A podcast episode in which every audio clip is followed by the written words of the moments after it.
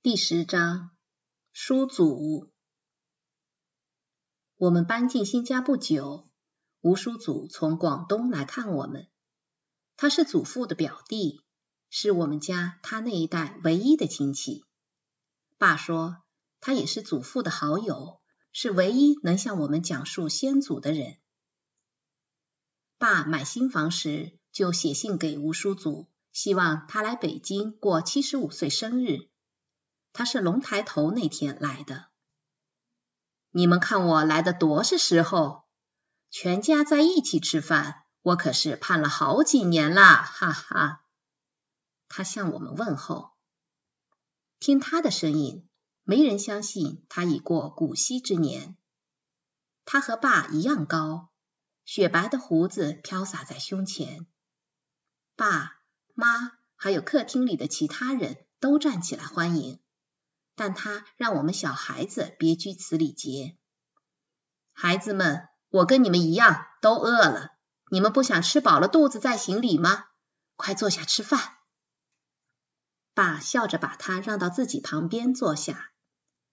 他很快就成了我们许多人的好朋友。放暑假的时候，只要可能，每天午饭后，我们都到他房里待上一会儿。一个夏日的午后，妈和家里人都去睡午觉了。我一个人在客厅里赏雨，雨水顺着房檐急速流下来，宛如水晶帘子似的。雨水顺着水沟排得很慢，铺砖的院子成了水塘，浅浅的水面溅起无数珍珠般的水泡。清风过处，水泡又消失了，仿佛跳舞一样。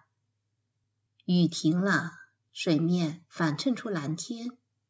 一对粉红色的蜻蜓飞进院子，蝉儿又开始在院前的老柳树上喧嚣。孩子，你在跟自己唱歌？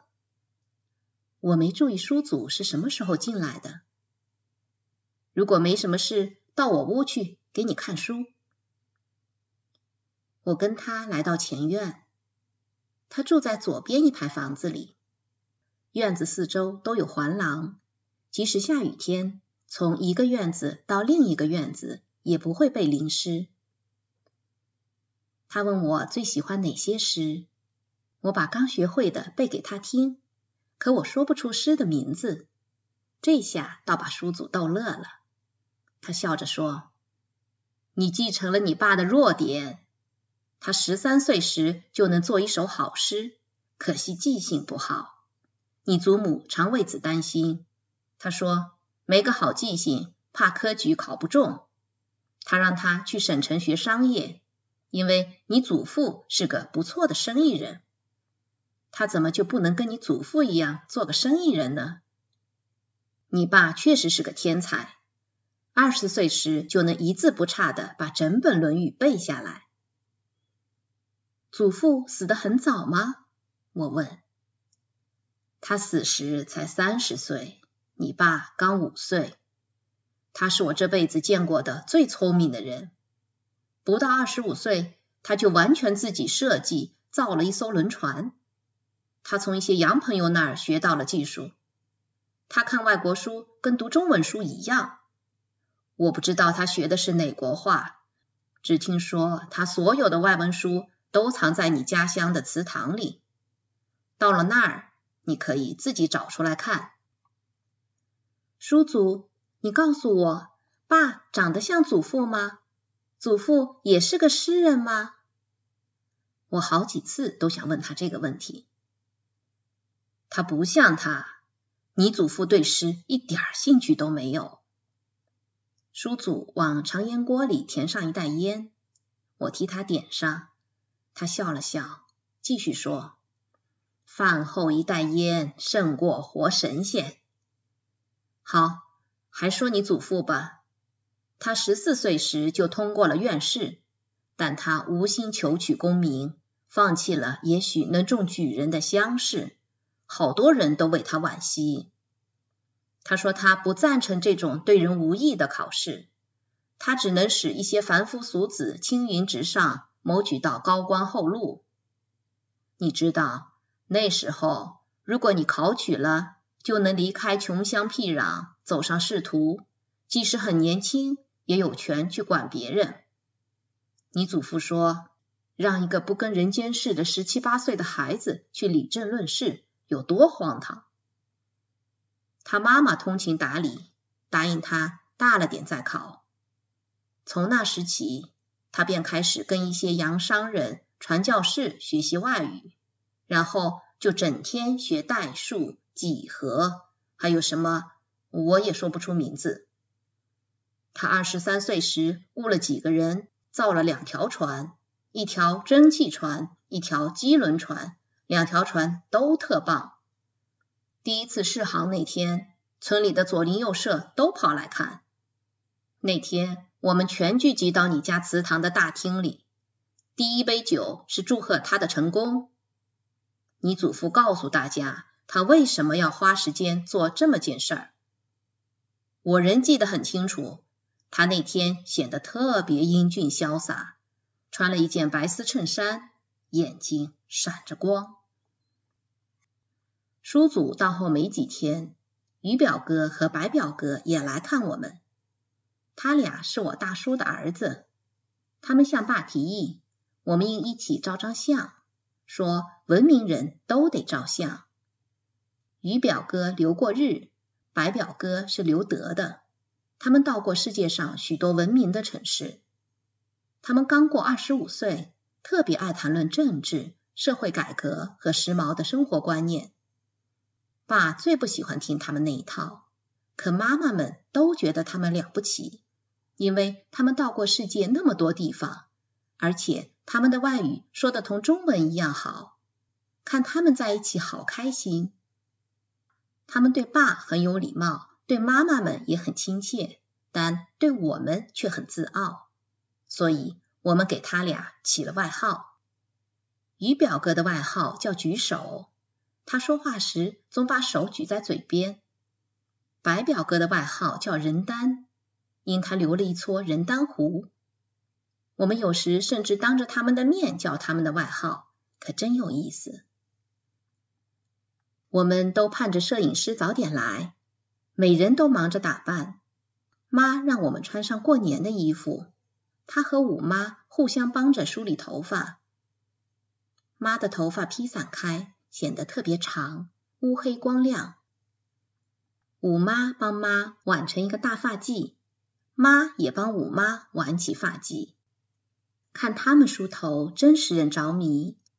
两双玉手在乌黑的头发上梳理，宛如盛开的玉兰花瓣。照相前，小孩子得刷牙。于表哥对我们说：“露着黄牙也没关系，可以举手捂嘴嘛。”八姐说。我们好一阵笑。我欣赏八姐的机智。我们来到客厅，那儿已有许多人在等摄影师了。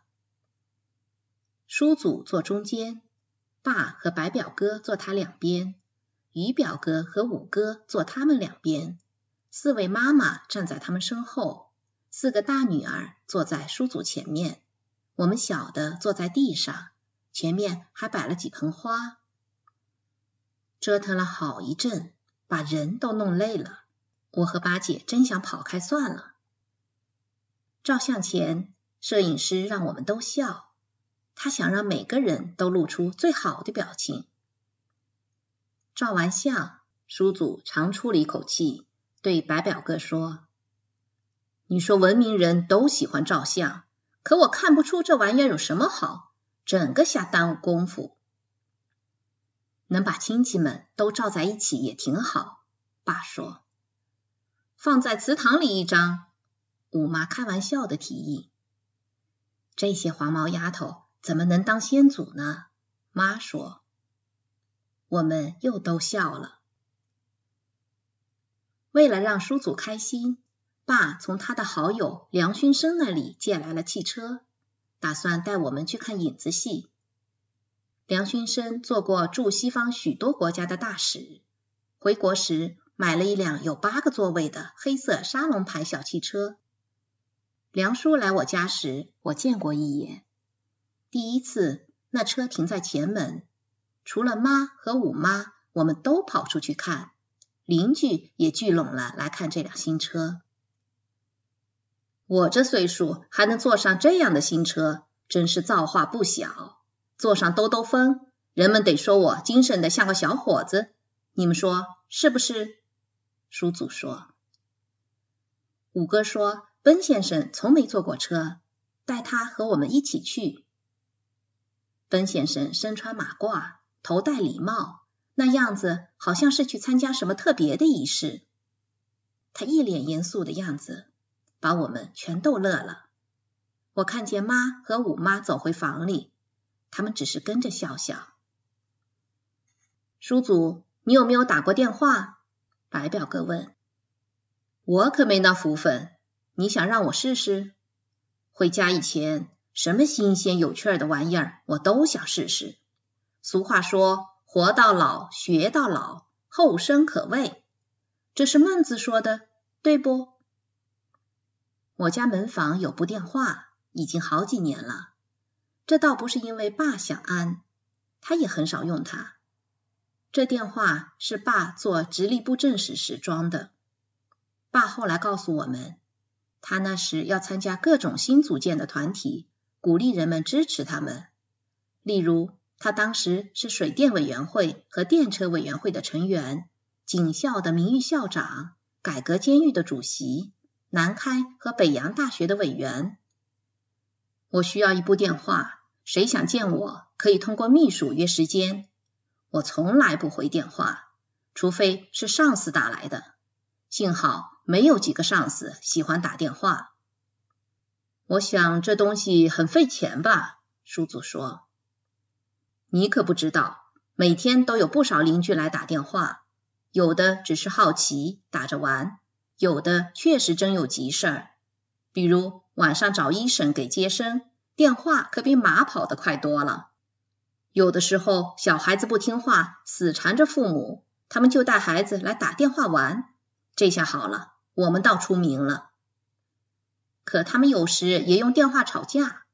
就在昨天，你不记得了？邻居家的厨子打电话骂那卖肉的，骂来骂去得有一个钟头。最后是接线生不耐烦，警告他们要掐线了。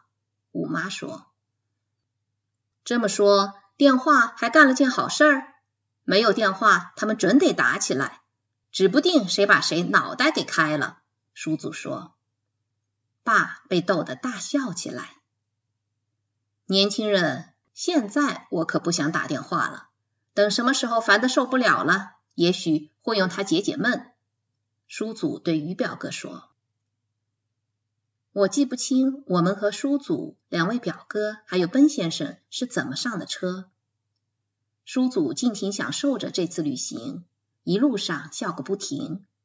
可奔先生却比平日还严肃，两手插在衣袖里，静静的坐着，面无表情，冷峻漠然，活像祠堂里的画像。小汽车转过一道弯。”险些撞上墙，孩子们吓得尖叫起来。可奔先生稳坐如泰山，眼睛都不眨，简直是尊菩萨。